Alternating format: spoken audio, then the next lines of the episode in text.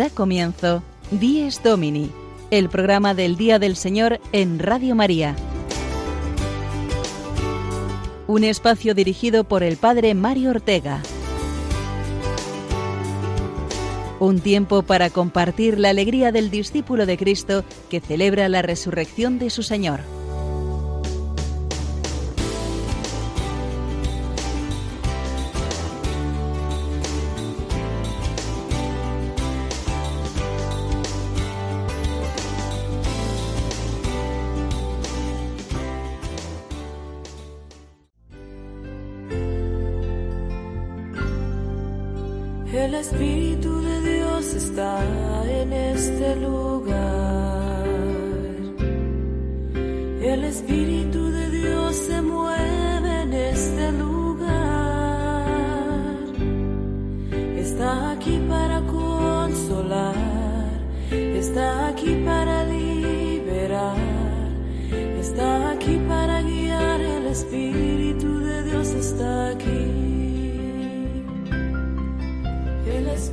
Buenos días amigos de Dies Domini, el Espíritu de Dios está aquí.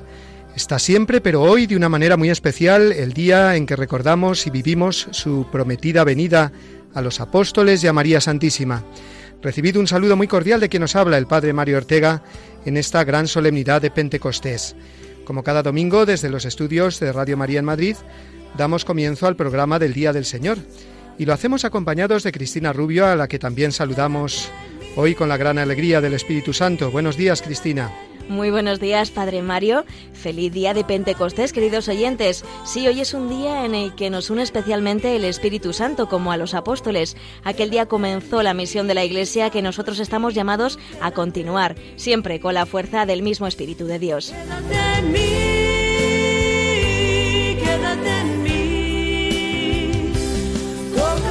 El Espíritu Santo que mueve nuestros corazones y que mueve a la Iglesia entera.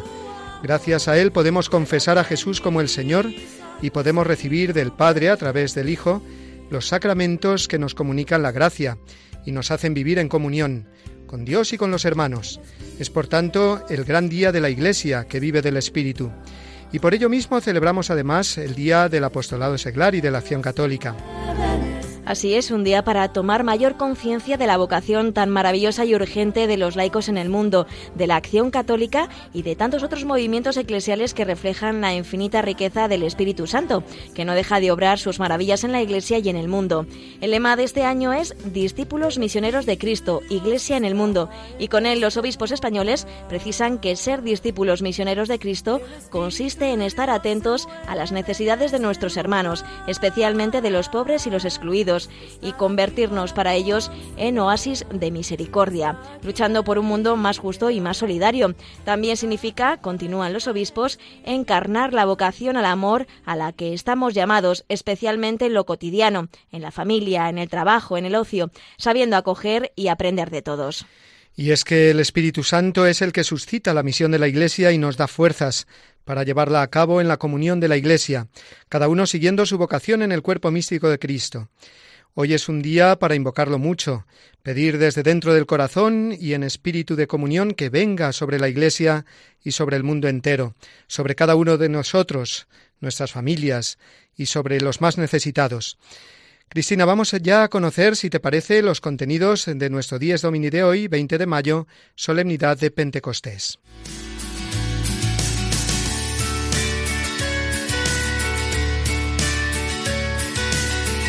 Nuestro programa de hoy arranca con el comentario semanal del Padre Mario, para después conocer el contenido de la catequesis de esta semana impartida por el Papa. Será en la sección Iglesia desde Roma. Seguidamente, conducidos por el diácono Eduardo Crespo, conoceremos mejor la liturgia de la misa dominical, concretamente el significado de la plegaria eucarística.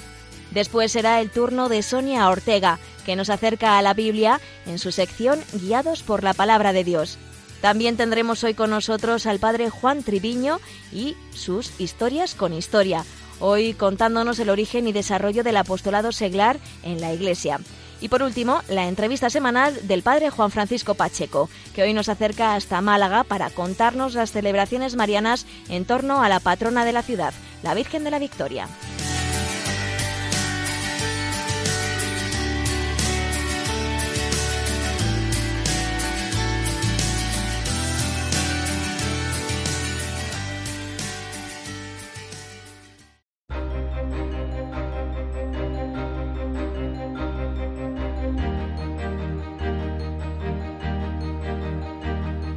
Al llegar el día de Pentecostés estaban todos reunidos en el mismo lugar.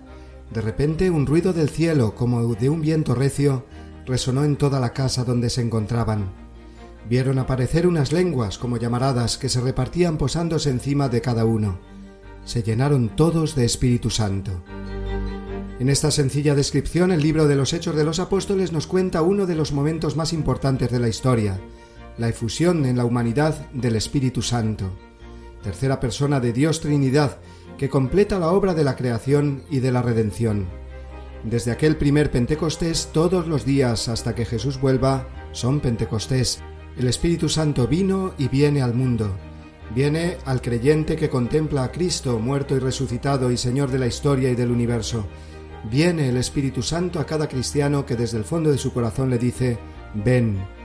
Dios respeta nuestra libertad, necesita nuestra invitación, que le abramos la puerta, pero una vez que se la abrimos, entra y nos transforma, penetra hasta el fondo del alma y la eleva. Este es el gran misterio de la vida cristiana, la santidad, obra no de nuestras obras, sino de la obra de Dios en nosotros. Ven Espíritu Santo, y ven no solo a cada uno de nosotros, sino al mundo entero. La efusión del Espíritu aquel primer Pentecostés en Jerusalén, ya sabemos bien lo que produjo, una auténtica revolución en el mundo. A través de doce pobres hombres, los apóstoles, la fuerza infinita de Dios hace que la iglesia naciente crezca desde los más humildes y sencillos. Es el pequeño grano del reino que crece y crece. Son los confesores de la fe, los misioneros y sobre todo los mártires, que con su vida entregada pueden más que los poderosos de este mundo. Es la verdad del Evangelio y la salvación de la cruz triunfando sobre un mundo de tinieblas, odio y muerte. Es el Espíritu Santo, porque llegó su hora. Por eso hoy no cesamos de invocarlo. Ven Espíritu Santo, ven a este mundo con tanta oscuridad y sufrimiento. Ven con tus dones a mostrarnos el camino que nos lleva al cielo y que debemos emprender ya en esta vida. Decir Pentecostés es creer en la victoria de Cristo sobre el mal, es mostrarnos decididos a llevar una vida según ese espíritu que se nos da y que abre nuestro corazón a la caridad sin límites. Vivir Pentecostés es abrir una puerta a la esperanza, porque el Espíritu Santo con sus dones es el único que puede superar la tristeza del hombre moderno y el sinsentido de un mundo sin Dios.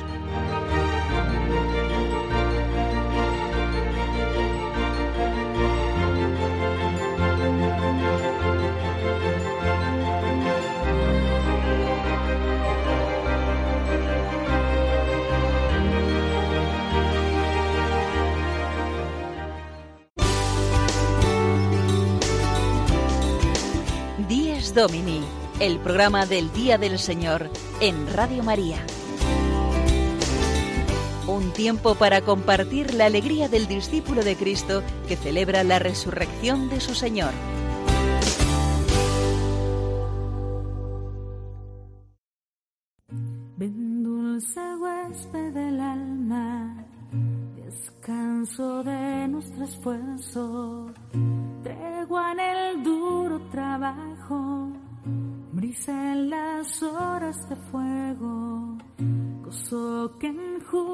Las lágrimas y reconforta los duelos.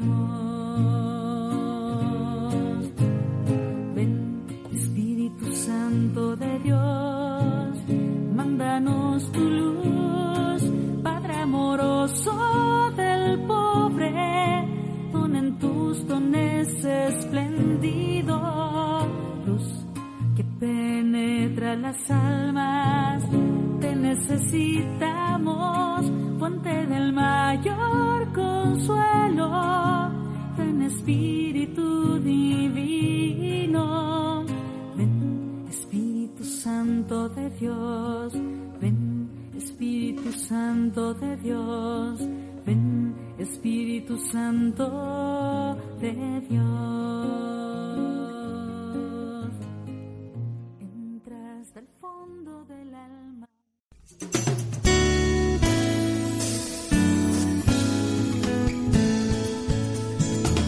Iglesia desde Roma, la noticia semanal desde la ciudad eterna.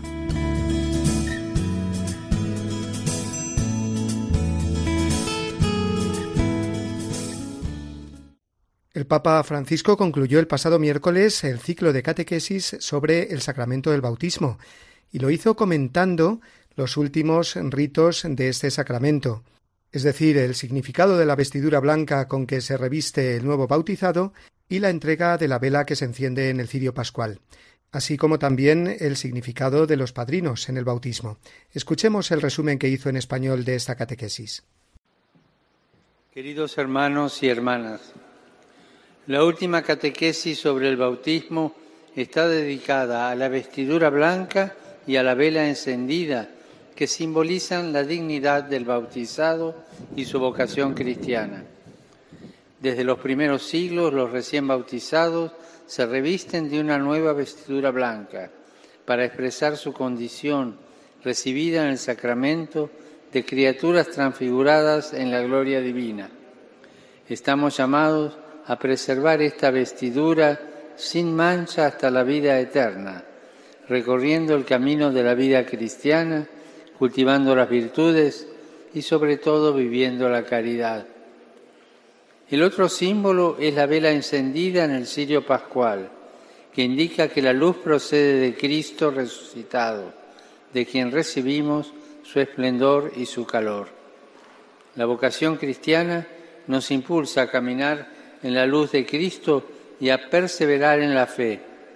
Los padres, como también los padrinos y las madrinas, tienen la responsabilidad de alimentar esta llama bautismal para que los más pequeños vayan creciendo en la fe. La celebración del bautismo se concluye con el Padre Nuestro, que es la oración de los hijos de Dios. Los niños recién bautizados aprenderán esta oración y lo que significa llamar a Dios Padre dentro de la Iglesia. Saludo especialmente a los peregrinos de lengua española venidos de España y Latinoamérica los invito a poner los medios necesarios para que la gracia del bautismo crezca y fructifique en sus vidas. No se desalienten ante las dificultades, busquen a Dios una y otra vez, porque el Espíritu Santo da la fuerza necesaria para alcanzar la santidad en medio de las circunstancias que le toca vivir cada día. Que Dios los bendiga. Muchas gracias.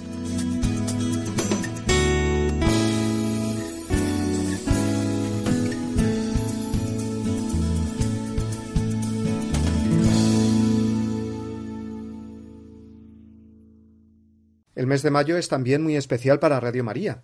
La Virgen inspiró este proyecto de evangelización a través de la radio hace ya 35 años, con una pequeña emisora parroquial en Italia y desde entonces el manto radiofónico de la Virgen ha llegado ya a 71 países de los cinco continentes. Gracias a Radio María el Evangelio llega a tantas personas, de dentro y de fuera de la Iglesia, jóvenes y mayores, los que buscan nuestra emisora o los que dan con ella de manera casual, providencial más bien, pudiendo entrar Dios por medio de María en tantos hogares, residencias, vehículos u hospitales, donde se sintoniza la emisora de la Virgen. Pero queda mucho por hacer, y en este mes de mayo queremos recordaros las formas que tenemos de hacer crecer esta presencia en todo el mundo. Lo hacemos mediante la campaña del mes de mayo, de la que ahora nos habla nuestro director nacional, el padre Luis Fernando de Prada. Id al mundo entero y anunciad el Evangelio a toda la creación, dijo Jesús a sus discípulos. También hoy el Señor quiere que seamos misioneros bajo el manto de la Virgen Reina de los Apóstoles. Radio María, que no tiene más fin que colaborar en esa misión evangelizadora, os pide en este mes de mayo un esfuerzo especial de oraciones, voluntarios y donativos. Así, la voz de Cristo podrá llegar a todos los rincones de España y de otras naciones del mundo a las que queremos llevar Radio María. Puedes informarte de cómo colaborar llamando al 91 822 8010 o entrando en nuestra página web radiomaria.es. Apóstoles y misioneros del mundo con Radio María.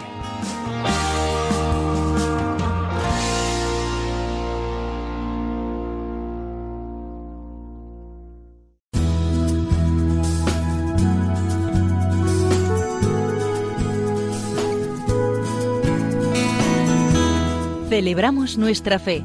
El apunte litúrgico semanal a cargo de Eduardo Crespo.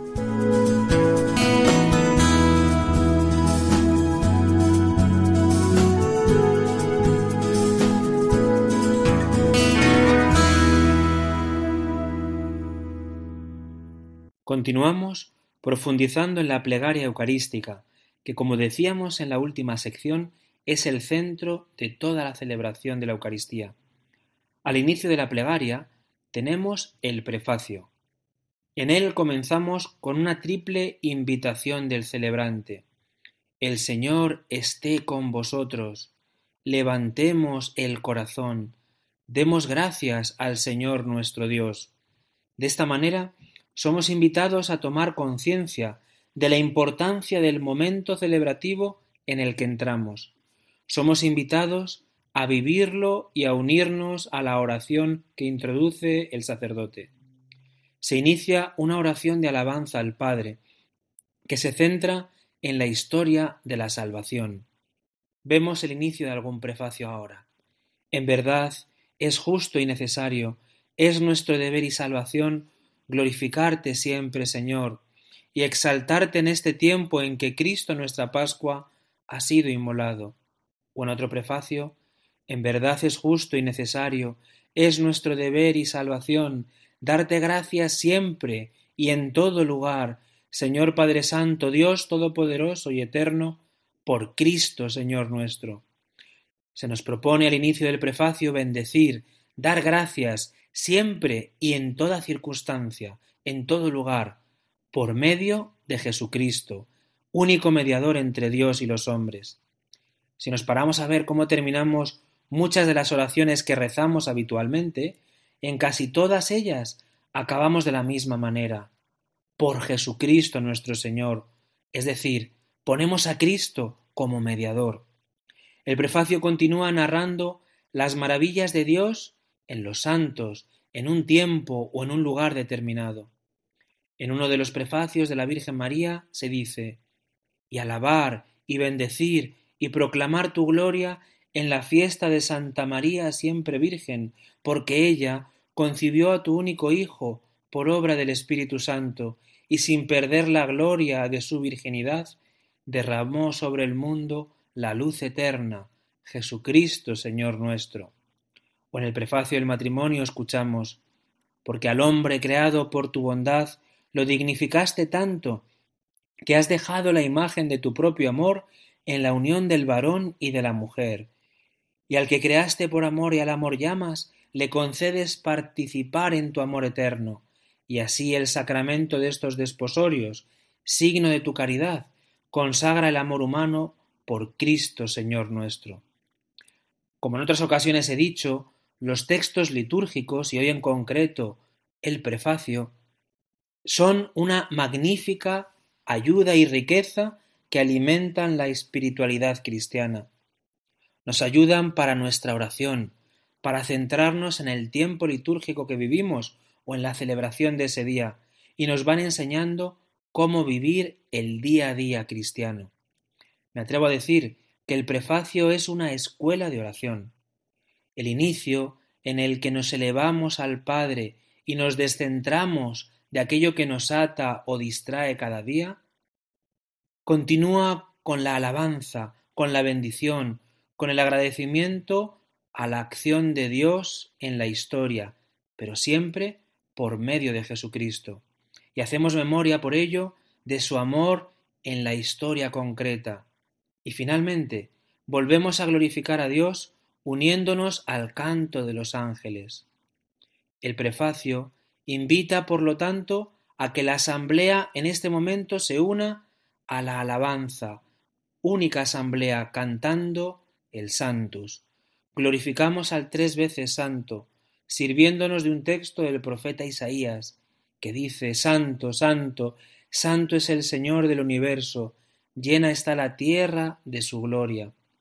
Y a esta parte de Isaías se une el grito de júbilo con la entrada triunfante de, Jerusalén de, de Jesús en Jerusalén. Osana al Hijo de David, bendito el que viene en nombre del Señor, Osana en las alturas. Esta aclamación se alargará reconociendo la santidad de Dios, el Vere Santus, que continuará el sacerdote e introducirá la siguiente parte de la plegaria que veremos en otra sección.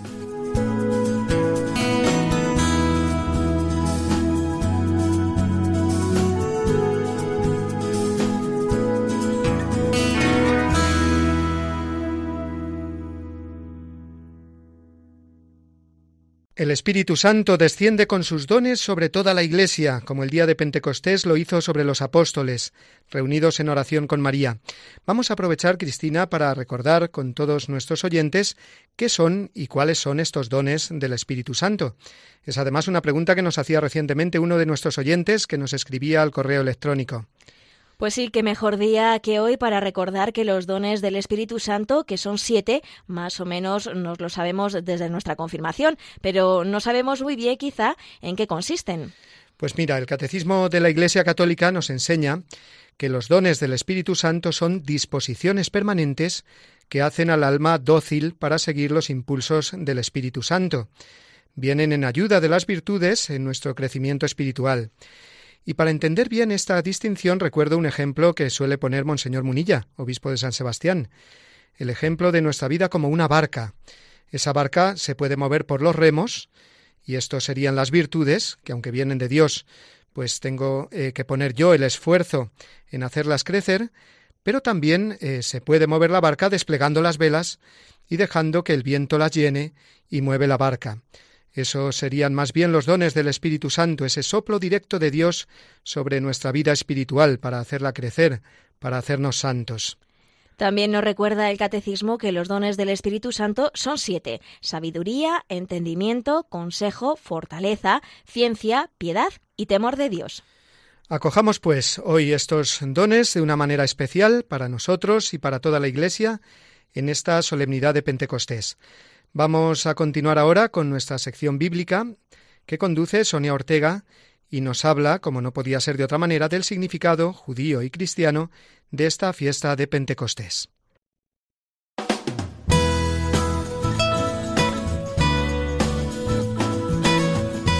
Guiados por la palabra de Dios, el momento de asomarnos a la Biblia de la mano de Sonia Ortega.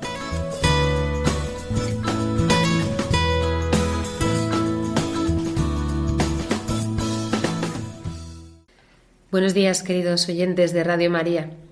Durante todo el tiempo pascual hay un libro del Nuevo Testamento que estamos leyendo casi a diario, el libro de los Hechos de los Apóstoles. Este libro, que se sitúa justamente después de los Evangelios, fue escrito por el evangelista San Lucas. Realmente el Evangelio de Lucas y el libro de los Hechos constituyen una única obra que fue escrita, por así decirlo, en dos volúmenes. Lógicamente, entre ambos existe una estrecha relación. Pero esta relación no se limita solamente al Evangelio de Lucas, sino que alcanza los cuatro Evangelios. Podemos afirmar que el libro de los Hechos es, pues, de alguna manera, el cumplimiento del mandato misionero que traen los cuatro Evangelios. Por ejemplo, el final de Mateo, si recordamos, decía, Id, pues, y haced discípulos a todos los pueblos, bautizándolos en el nombre del Padre, del Hijo y del Espíritu Santo, enseñándoles a guardar todo lo que yo os he mandado. Y sabed que yo estoy con vosotros todos los días hasta el final de los tiempos. Este mandato misionero se expresa sobre todo en términos de testimonio. Recibiréis el poder del Espíritu Santo, que vendrá sobre vosotros para que seáis mis testigos en Jerusalén, en toda Judea y Samaria, y hasta el confín de la tierra, dice el primer capítulo de los Hechos. Y esta es la fiesta que hoy celebramos, la fiesta de Pentecostés, del Espíritu Santo.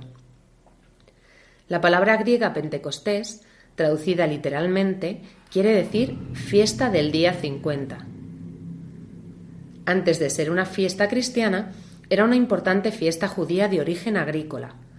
Los judíos la llamaban también fiesta de las semanas o fiesta de las primicias, pues en ella se presentaba al Señor las primicias de los frutos cosechados siete semanas después de haberse iniciado la siega. Por lo tanto, para los judíos era una fiesta de acción de gracias. Con el tiempo también se convirtió en una fiesta que conmemoraba la promulgación de la ley en el monte Sinaí, Por eso también se denominó la fiesta del Sinaí. Análogamente, podemos decir que para los cristianos, el don del Espíritu Santo que recibimos el día en Pentecostés es para el hombre la primicia de la cosecha, el fruto primero y precioso de la Pascua. También podemos hablar de él haciendo referencia al Sinaí, pues la erupción del Espíritu Santo se narra en los Evangelios en forma de viento y de fuego. Nos remite así al momento en que Dios se manifiesta al pueblo de Israel, le concede su ley y sella con él su alianza. Pues bien, los apóstoles son enviados a predicar el Evangelio, a expandirlo por todas las naciones, con la fuerza del Espíritu Santo. No son enviados porque sean los más valientes, ni los que tuvieran mayor don de gentes, o quizá los que mejor pudieran expresarse. No, estos no son los motivos por los que Dios les envía. Ellos son elegidos para esta misión porque han sido testigos, han visto y han comido con el Señor, han conocido el amor del Señor, y ahora con la fuerza del Espíritu Santo lo testimoniarán. Esto es lo mismo que hoy Dios nos pide hacer hoy en día. Hoy que tanto escuchamos la nueva evangelización, pues sí, se nos pide lo mismo que hace dos mil años, ser testigos, testimoniar con nuestra vida que Dios está vivo, que sigue actuando cada día. Y la forma de transmitirlo tampoco ha cambiado, se testimonia con nuestra vida. Por eso no podemos olvidar una verdad esencial. Nadie da lo que no tiene. Si el fuego del Espíritu Santo no arde primero en mi corazón, ¿cómo voy a comunicarlo y a encender otros corazones? El primer campo de apostolado, el primer campo de evangelización, soy yo mismo, mi propia vida espiritual. Para esto necesitamos tener una relación con el Señor, dedicarle tiempo a la oración, acudir a la lectura y la meditación de la Sagrada Escritura, visitar al Santísimo, y así recibiremos la fuerza del Espíritu Santo para proclamar en todas las naciones su palabra. Muchas gracias y feliz domingo.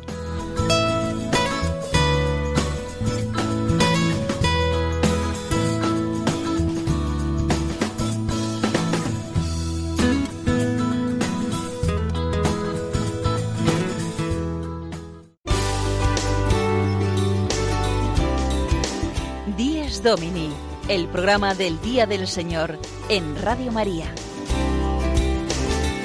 Un tiempo para compartir la alegría del discípulo de Cristo que celebra la resurrección de su Señor.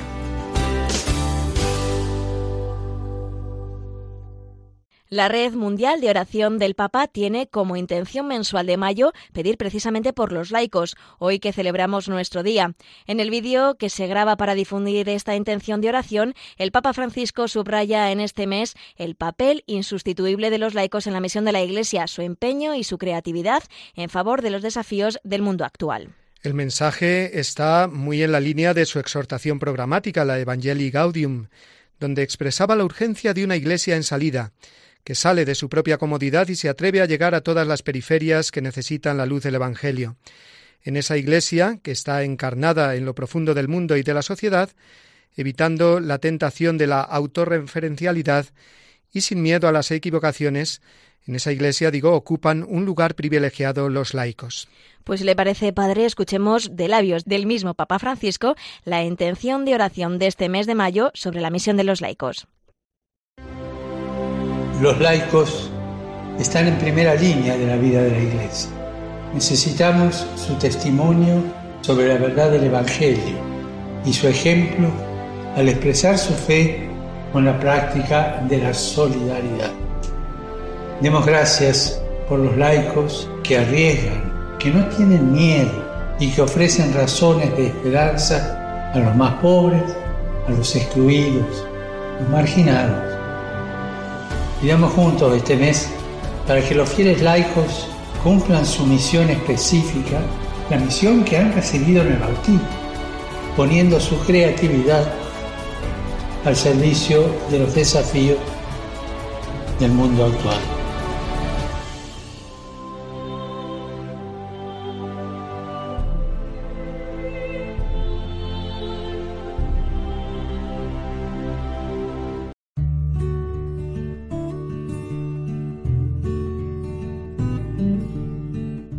Celebración dominical del Día y de la Eucaristía del Señor tiene un papel principalísimo en la vida de la Iglesia.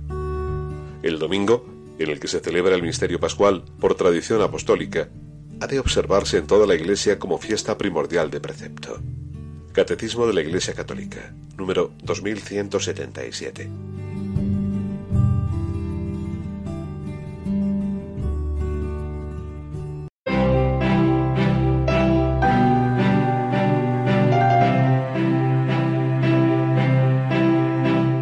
Historias con Historia, una sección a cargo del padre Juan Treviño.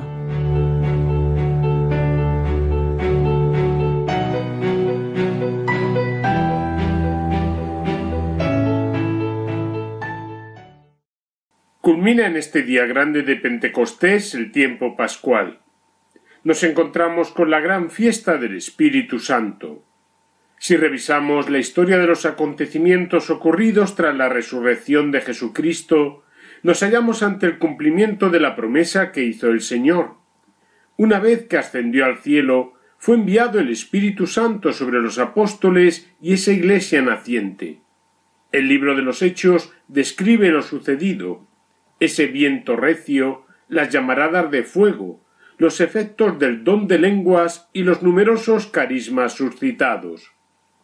Todo ello es conocido como la explicación de que ahí comienza el tiempo de la Iglesia nacida de Cristo y dirigido hacia el Padre, a impulsos del Espíritu Santo. No será necesario recordar la íntima unidad de todo, ya que somos muy dados a hacer como compartimentos estancos o a oponer realidades. La tentación de Babel sigue presente. Pero sí sería importante recordar cómo nace ese apostolado o misión evangelizadora que el mismo Jesús manda a sus discípulos. Id y haced discípulos míos de todos los pueblos. Por todo ello, hoy también es la jornada del apostolado seglar y de la acción católica. No podemos hacer un estudio general de la historia del apostolado seglar. Como pinceladas, indicamos que la misión de los discípulos forma parte de la misma entraña del Evangelio. A lo largo de la historia, el pueblo de Dios, la Iglesia, nacida del mismo Cristo, ha contado con los ministros, fieles laicos y vida consagrada. Hemos ido viendo, en la lectura continua de los Hechos de los Apóstoles en este tiempo pascual, las misiones evangelizadoras particularmente asociadas a San Pedro y a San Pablo además de los apóstoles y los más cercanos colaboradores, no faltaban menciones a fieles que iban agregándose o acompañando en la misión. Lidia, que con ardiente celo pone a disposición su casa y bienes a San Pablo. Febe desde Grecia o Priscila con su esposo Aquila, que ayudan al apóstol en Corinto y la acompañan en Éfeso o Roma. La fe cuajó en estratos más humildes, o en nobles damas como Evodia o Síntiques, que trabajaron con San Clemente en la iglesia de Filipos. Los primeros siglos fueron testigos de comunidades como pequeñas o familiares que capilarmente fueron fecundando todos los estratos del antiguo imperio romano. El apostolado del cristiano era muy personal, reforzado por la ayuda común. La perspectiva martirial ofrecía una fuerte cohesión, además de la caridad o el testimonio. Tampoco faltaban debilidades o falta de formación, particularmente a la hora de la perseverancia en la nueva vida que suponía la fe. A partir de la paz constantiniana, junto a aspectos positivos, también se fue dando particularmente con la disolución por las invasiones bárbaras una creciente ruptura entre la fe y la vida, propiciando una excesiva distancia entre el clero, los fieles laicos o la vida religiosa que rompió con fuerza. Hablamos en líneas generales, claro está, siendo preciso matizar mucho. Pasado el tiempo, nos encontramos ciertas iniciativas laicales de asociacionismo, las cofradías y terceras órdenes que surgen en plena Edad Media, los montes de piedad del siglo XIV, las fraternitates de la devoción moderna en los Países Bajos, más tarde las escuelas de la doctrina cristiana, como en Milán en 1536, las congregaciones marianas, los oratorios al modo de San Felipe Neri o en los albores del siglo XX la acción católica. Como recuerdo a esa llamada acción católica, particularmente alentada por los últimos papas desde Pío IX, sería interesante repasar su historia y muy especialmente la gran colaboración en cuanto al apostolado de los seglares en España, ofreciendo un gran ramillete de mártires muy unidos a los pastores de la Iglesia en la persecución religiosa de 1936. Enumeramos esas cuatro notas tan iluminadoras como son tener el fin propio de la Iglesia, el estar dirigida por seglares, a modo de cuerpo orgánico y en comunión con el ministerio pastoral. En este día bueno recordar que el apostolado de los seglares inserta la acción en la misión de la misma Iglesia, que consiste en propagar el reino de Dios, haciendo a todos los hombres partícipes de la redención y ordenando todo el mundo hacia Cristo. Esta tarea la Iglesia la ejerce a través de todos sus miembros de diversas maneras. El lugar propio de los laicos será el conjunto de actividades y comportamientos que comporta la vida familiar, profesional, social, vecinal, cultural, política, etc. Ahí son llamados por Dios para que vivan su existencia guiándose por el espíritu evangélico, de modo que igual que la levadura contribuyan desde dentro a la santificación del mundo, y de este modo descubran a Cristo a los demás, brillando ante todo con el testimonio de su vida, fe, esperanza y caridad todo un reto animado por el Concilio Vaticano II y en una espiritualidad de comunión en la Iglesia. Algunas consideraciones prácticas para esta jornada de Pentecostés. Santo Tomás de Aquino ya decía que muchos cristianos parecen vivir en el Antiguo Testamento, porque no se conoce bien al Espíritu Santo. Al hilo de la liturgia sería bueno conocer un poco mejor a la tercera persona de la Santísima Trinidad. Nos puede ayudar, como siempre, el catecismo, hablar en familia, comentar. En segundo lugar, recordar el sacramento de la confirmación. Pudiera darse que nos digamos cristianos y quizá no se esté ni confirmado. Sin ese sacramento falta algo importantísimo en la iniciación cristiana. Tenerlo en cuenta y no desesperar en ofrecerlo a los que tengamos cerca, aunque fuesen mayores o adultos. En tercer lugar, renovar la vocación personal al apostolado, de modo individual, insustituible, o si Dios nos llama en alguna forma organizada que la Iglesia nos ofrece en tantos carismas o posibilidades. Por último, pedir por la espiritualidad de comunión, para que todos bajo los dones o talentos que cada uno tiene, trabajemos en la misión del Señor. Espíritu Santo, Señor y Dador de vida, santifícanos. Feliz domingo día del Señor.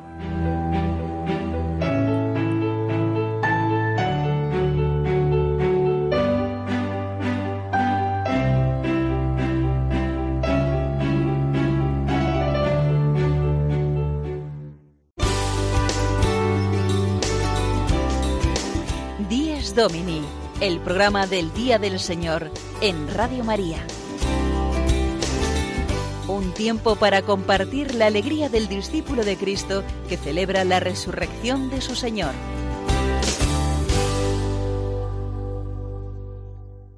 Muy interesante este resumen de la historia del apostolado seglar que nos ha hecho nuestro experto en historia, el padre Juan Triviño, que nos lleva a considerar lo importante que será siempre el apostolado asociado, no solamente el que podemos realizar cada uno individualmente, sino en comunión, juntando nuestras fuerzas y nuestros carismas, poniéndolos al servicio de la Iglesia como un signo más creíble de la unidad cristiana.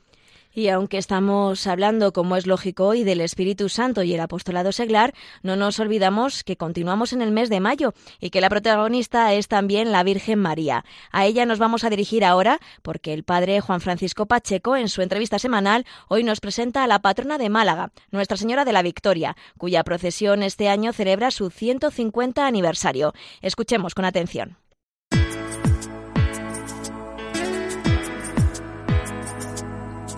Firmes en la Fe. La entrevista de la semana de la mano del Padre Juan Francisco Pacheco.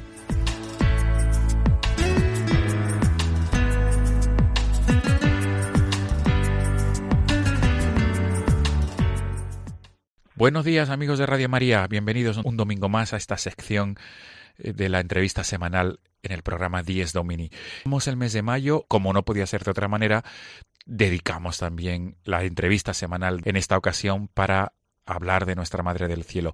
La semana pasada nos trasladábamos hasta Andújar, hasta la diócesis de Jaén, para hablar acerca de la Virgen de la Cabeza. Y en esta ocasión nos trasladamos hasta la ciudad de Málaga. Allí se encuentra Pilar Escaño, que forma parte de la Junta de Gobierno de la Hermandad de la Virgen de la Victoria.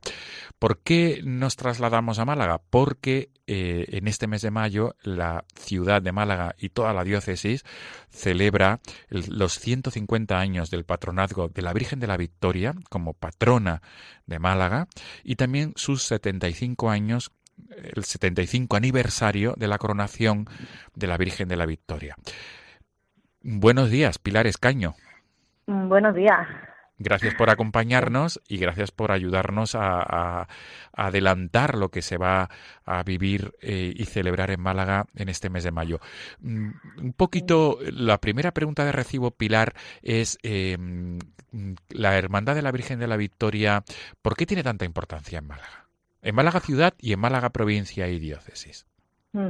Pues bueno, primero dar las gracias por poder compartir con vosotros esta, esta felicidad que, tenemos y es importante porque es nuestra patrona, nuestra patrona de Málaga y de su diócesis. Entonces es muy querida por todo, todos los malagueños. De hecho, su, su novena que nosotros celebramos su festividad el 8 de septiembre, eh, su novena cuando baja la catedral, la verdad que hay multitud de, de personas que, que la veneran.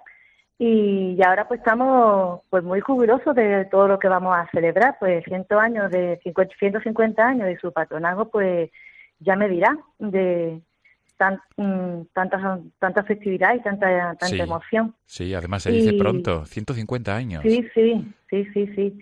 Y ya desde 1867 que, que la declararon patrona y también coincide con la, con la festividad de la Natividad de la Madre de Dios, entonces eh, la verdad que es un día muy muy señalado aquí en Málaga y muy, muy de fiesta. Y también celebramos el 75 aniversario de la coronación canónica, eh, 75 años de que nuestra madre la, coronaron, el 8 de febrero de, de 1943. Eh, y aparte es muy querida en Málaga y de hecho hay muchas cosas significativas. Por ejemplo, hay una campana de, del campanario de la catedral que lleva su nombre y como no sé, como bien sabéis, aquí en Málaga celebramos mucho la, Semana Santa, salimos muchos tronos a la calle. Pues es raro el, cualquier trono de cualquier imagen que no lleve cualquier eh, imagen de, la Virgen de la Victoria. Eh, y qué contarte de ella, que tiene una cara que nada más que mirarla mm, te dice todo, te dice todo. Tiene un pajarillo muy significativo que sobre todo a los pequeñillos le llama un montón la atención y ya mm, el santuario está un poquillo retirado de lo que es el centro y ya la semana pasada bajó la Virgen y ahora se va a tirar todo el mes de mayo en peregrinación en la catedral. Que estas peregrinaciones normalmente se suelen hacer en su santuario en el mes de mayo por el mes de María, pero mm, para celebrar, darle más, más emoción, más motividad a todo esto acto se va a realizar en la catedral. Y la verdad que todas las mañanas hay ya acogida día y, fecha para visitas de, de colegios, de hermandades y de agrupaciones de, y por la mañana y por la tarde. Eh, va a estar también de esa mano, cosa también especial, porque una esta imagen de la Victoria no, no nunca ha estado en esa mano y también se va a tirar dos días de esa mano.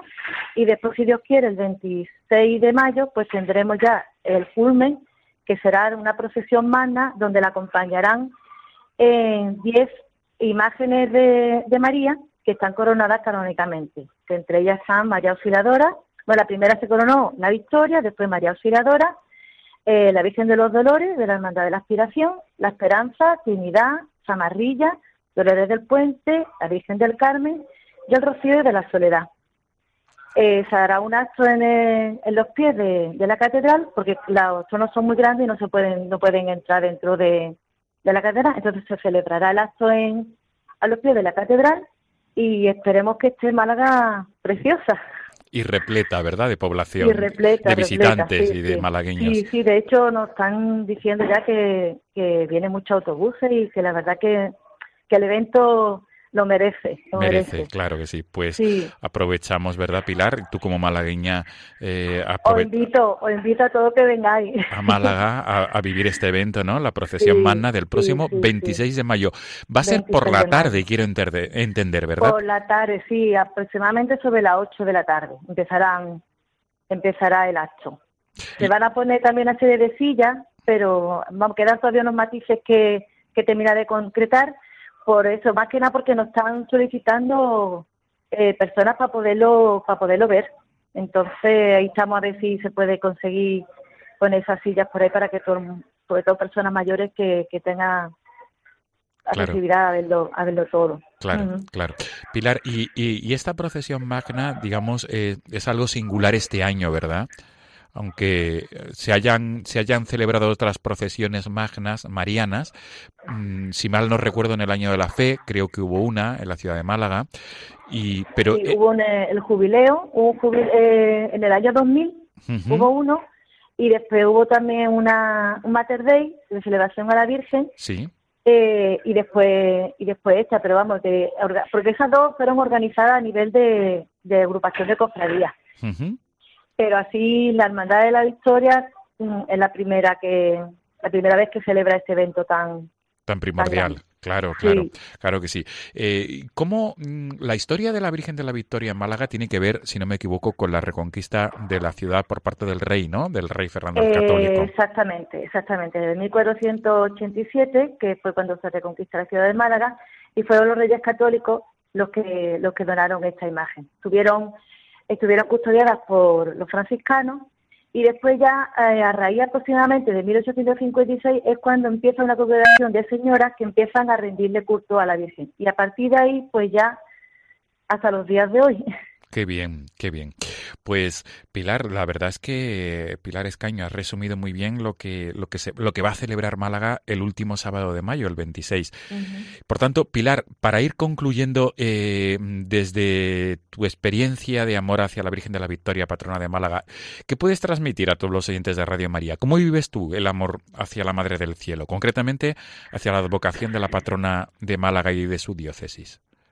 Oye, que me estás haciendo una pregunta que lo estoy pensando, se me pone los pelos de punta. ¿Qué te, voy a contar? Que para mí es lo más grande. Es lo más grande, María y su hijo. Qué bien. Es lo más grande. Qué bien. Además, esa ah, talla mariana, que es una talla de, la, de Virgen Sedente, ¿verdad? Con el niño Jesús. Sí.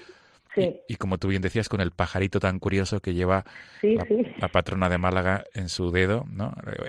la Virgen portando ese pajarito, que llama mucho la atención, ¿verdad? Pequeños y mayores. Sí, la verdad que sí, pero sobre todo eso, los, chiquitines, ¿verdad? Que se, que se fijan y dicen, mira que lleva en la mano. Es un detalle muy, para ellos muy significativo. Mm. Pues perfecto. Pilar Escaño, eh, insistimos, ¿verdad? Y subrayamos invitar eh, a, todos los que oigan este programa de Radio María eh, que puedan visitar y contemplar esa procesión solemne y magna, procesión mariana, que tendrá lugar el último sábado de mayo, el día 26, por la tarde, en la ciudad de Málaga. Y si no, os invito cualquier día del mes de mayo que os acerquéis también a, la catedral, que la podéis tener allí cerquita. En la catedral, en el altar mayor, quiero entender, ¿verdad? Sí, sí, sí, en el altar mayor. Muy bien. Pilar Escaño, mm, de la Hermandad de la Virgen de la Victoria, de la Junta de Gobierno de esta hermandad, gracias por acompañarnos, gracias por informarnos y sobre todo, eh, feliz Día de la Madre y también de la Madre del Cielo, obviamente. Eso, igualmente para todos los, oyentes. Y un beso muy fuerte y muchísimas gracias por contar con nosotros. Feliz Día del Señor Pilar. Igualmente. Hasta pronto. Hasta pronto. Amigos de Radio María, nos volvemos a encontrar el próximo domingo, Dios mediante. Hasta entonces.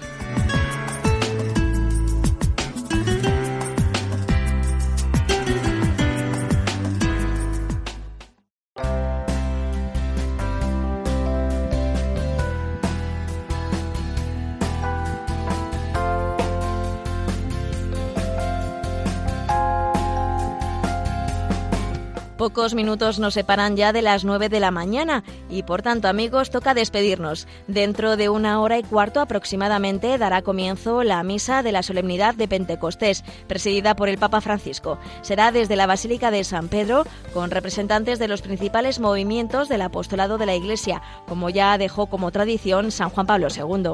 Y este año la fiesta de Pentecostés nos trae una novedad litúrgica importante, concretamente el día después de Pentecostés, ya que mañana se celebra por primera vez la memoria de Santa María, Madre de la Iglesia, memoria obligatoria que el Papa ha dispuesto que se celebre todos los años el lunes después de Pentecostés. Qué buena idea y qué oportuno recordar la presencia de María entre los apóstoles, recibiendo el Espíritu Santo y ejerciendo ya de madre de toda la Iglesia. Mañana, que recomienza el tiempo ordinario, lo hacemos con esta nueva memoria litúrgica en honor de la Virgen. Recordamos además las fiestas que tenemos por delante durante las próximas semanas y que son de gran significado teológico y pastoral. El domingo que viene es la Santísima Trinidad. Una vez que hemos celebrado la redención del Hijo y la efusión del Espíritu Santo es el momento de celebrar el misterio del Dios entero, del Dios uno y trino, misterio de amor. Y al domingo siguiente, ya en el mes de junio, celebramos el Corpus Christi. Serán por tanto los grandes temas de nuestros próximos programas muchas e importantísimas celebraciones antes del verano y de las vacaciones. Recordamos igualmente a nuestros oyentes que quienes quieran volver a oír nuestro programa o descargarlo para tenerlo o compartirlo, pues solo tienen que entrar en el podcast de la página de Radio María, www.radiomaria.es o en nuestro perfil de Facebook, tecleando Dies Domini Radio María. Si desean escribirnos, nuestro correo electrónico es muy fácil de recordar, diesdomini@radiomaria.es, así de sencillo. Con la alegría y el ardor apostólico y misionero del Espíritu Santo nos despedimos ya amigos y os enviamos desde aquí una bendición enorme con el deseo de todo corazón de que paséis una feliz semana. Nos vemos el domingo próximo, fiesta de la Santísima Trinidad. Feliz Día del Señor, amigos.